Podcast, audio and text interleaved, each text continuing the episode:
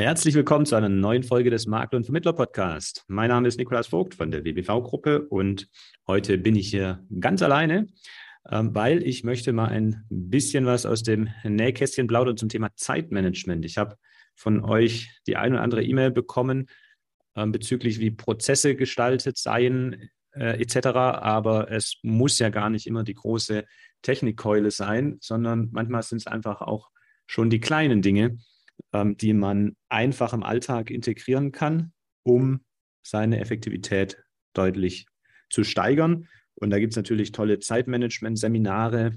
Und dann muss man erstmal drei Monate aufschreiben, wie man seine Zeit verbringt. Und dann wird das analysiert und so weiter. Und dann kommt man wieder den Alltag zurück. Ja, und macht weiter wie bisher. Ne? Äh, also das sind also die üblichen Seminarerfahrungen und deshalb ähm, wollte ich hier heute mal in dieser Folge eine kleine Hilfestellung geben von Tipps, die ich empfehlen kann, ähm, die man einfach in den Alltag integrieren kann. Aber am Ende ist der Schlüssel tatsächlich nicht nur es mal gehört zu haben, sondern es tatsächlich auch zu tun, weil ich vermute, vielen von euch werden diese Punkte bekannt sein.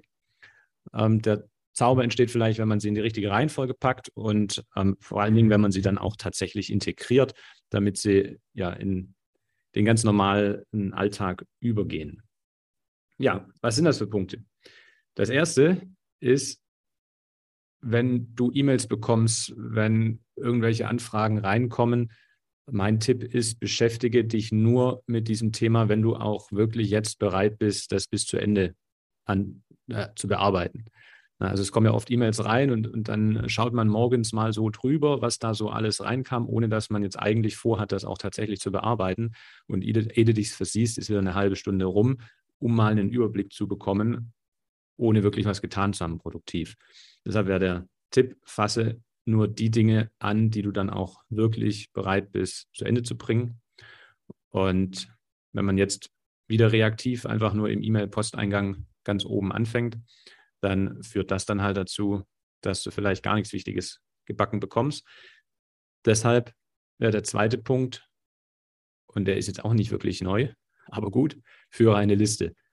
Für To-Do-Liste, äh, wer von euch eine To-Do-Liste führt, der ist schon mal um grundsätzlich um Welten weiter als jeder, der das nicht tut, weil man kann sich wissenschaftlich bewiesen maximal vier Themen auf einmal im Kopf behalten eigentlich nur zwei. Bei vier wird es schon anstrengend, aber bei 20, äh, das ist unmöglich. Und deshalb äh, tu deinem Gehirn Gefallen, schreib die Themen auf und dann sind sie schon mal raus. So. Jetzt gibt es wahrscheinlich viele, die mit To-Do-Listen arbeiten und wenn man sich dann mal, oder Aktivitäten, es kann ja auch in, in einem MVP-Programm sein, ne? wenn man sich dann aber mal die Anzahl anschaut, dann frag dich mal, wie viele Positionen sind denn auf dieser To-Do-Liste drauf? Wahrscheinlich sind das bei vielen 20, 30, 40. Und das ist halt was, wo du genau weißt, das kannst du an einem Tag überhaupt nicht schaffen. Und dadurch ist das, entsteht ja auch so ein bisschen so ein frustriertes Gefühl, ich komme nicht vorwärts. Mein Tipp wäre, ähm, behalt deine lange Liste ruhig, aber leg die mal zur Seite und für den Tagesplan nimm die her und such dir die maximal sechs Punkte raus, die du tatsächlich heute konkret angehen möchtest. Maximal sechs, weil es ist nicht zielführend, den ganzen Tag damit zu verplanen. Also in Summe sollten diese sechs Aufgaben dann maximal sechs Stunden auch in der Zeit umfassen. Und das wäre eben dann schon der dritte Schritt. Äh, hinterlege diese sechs Aufgaben mal mit Zeiten. Also beim einen sagst du, okay, halbe Stunde, hier eineinhalb Stunden, da eine Stunde. In Summe sollte das dann maximal sechs Stunden ergeben.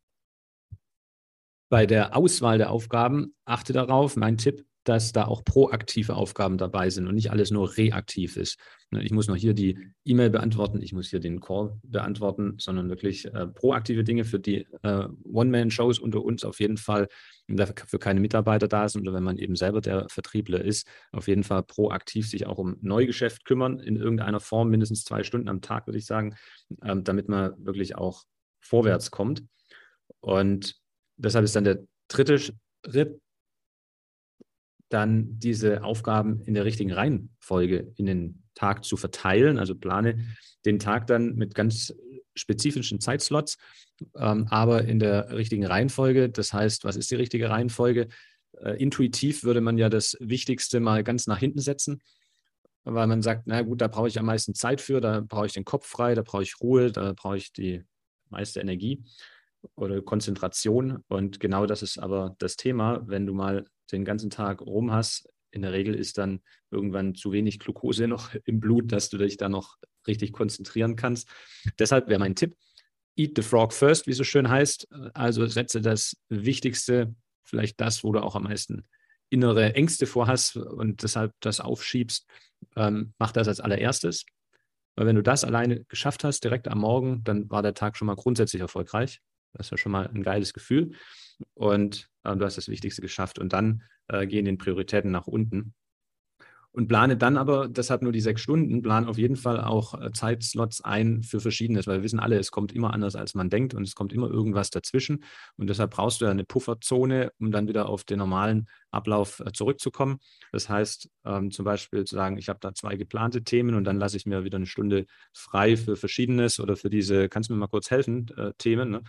Und äh, dann kannst du wieder auf dein, äh, deine Inhalte zurückgehen. Und wenn du das zweimal am Tag machst, dann sind das auch wieder zwei Stunden und dann bist du eben schon mal bei acht Stunden und wir wissen alle ein bisschen, was kommt immer dazwischen und dann hast du deinen zehn Stunden Tag auch schon voll oder du hörst halt nachher schon auf.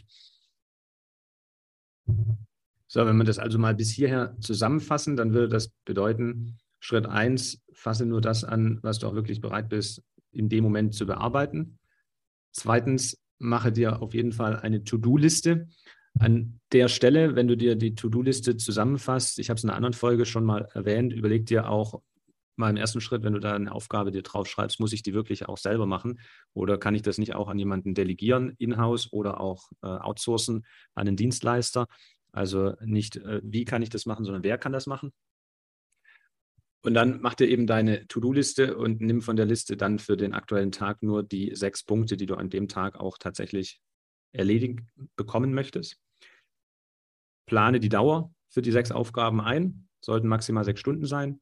Sortiere die dann in der Reihenfolge und nimm das, das, wo man am meisten Konzentration für braucht, das, was die groß, größte Auswirkung hat oder das, wo ich am meisten mich vor eigentlich drücke, nimm das als allererstes und plane dir im letzten Schritt auch entsprechende Puffer ein. Ja, und dann ist der ein anderer oder abschließender äh, Zeitmanagement-Empfehlung auch noch meinerseits. Wir sind alle da drin unheimlich gut, unglaublichen Datenmüll anzusammeln. Also was an E-Mails reinkommt und Unterlagen, man denkt, hm, vielleicht kann ich das ja noch mal irgendwann brauchen in meinem Leben tatsächlich. Und ähm, das ist auch nicht nur meine Erfahrung, die bestätigt das aber auch, sondern das haben auch wissenschaftliche, ne, wie heißt es immer so schön, amerikanische Wissenschaftler haben herausgefunden. Ne? Also es gibt Studien äh, darüber, 80 Prozent von dem, was wir uns irgendwo ablegen, brauchen wir nie wieder. Und von daher kann man den Schluss daraus ziehen, lösche es einfach. Ja, weg mit dem Datenmüll, äh, sowohl aus dem Kopf als auch vom Rechner. Äh, natürlich haben wir als Versicherungsmakler gewisse Aufbewahrungspflichten, also die Themen sollte man nicht löschen. Natürlich muss man auch die Mails ähm, revisionssicher äh, äh, ja, storen, wie heißt das, speichern. Ähm, wir haben dafür auch so einen Mail-Store, da findet man mit über die Suchfunktion, über Suchbegriffe jederzeit alles wieder, aber ich muss es halt nicht in meinem Postfach äh, drin lassen, weil so ein volles Postfach natürlich auch entsprechend ähm, ja, einfach unterbewusst demotivierend oder ermüdend wirkt. Deshalb überlegt ihr, brauche ich das wirklich noch? Und im zweiten Schritt vielleicht, wenn ich es tatsächlich mal brauchen würde, komme ich vielleicht sowieso noch mal irgendwo ran, weil es im Mailstore ist, weil es ähm, im MVP abgelegt ist, was auch immer. Und dann äh, ansonsten weg damit. Oder finde ich es im Intranet des Versicherers wieder irgendwelche Prospekte. Sind sowieso nach drei Monaten veraltet. Weg damit und sich um die Daten, äh, den Datenmüll erleichtern.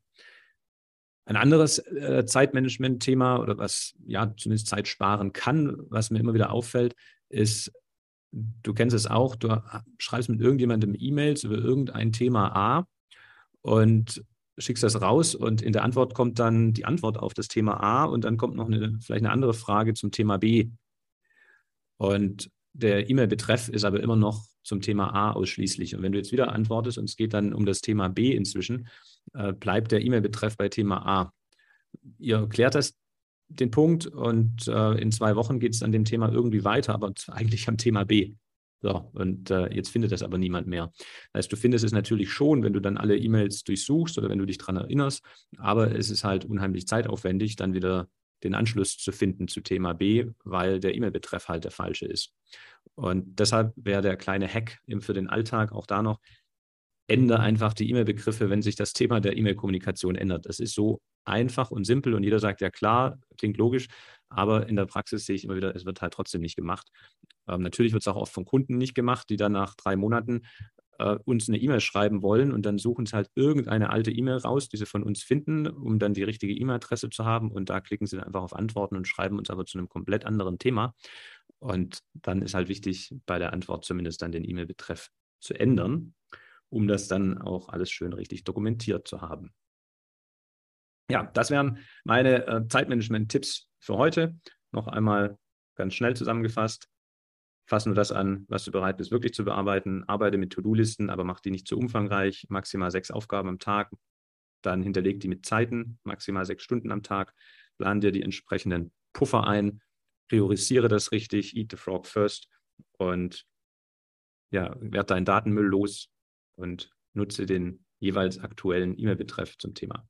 Ich hoffe, das hilft dir ein bisschen und ich weiß, das war keine, äh, keine Weltneuheiten, sondern jeder sagt wahrscheinlich, ja, habe ich alles schon mal gehört. Dann frag dich einfach selber, habe ich das nur gehört, kenne ich das nur oder tue ich das schon?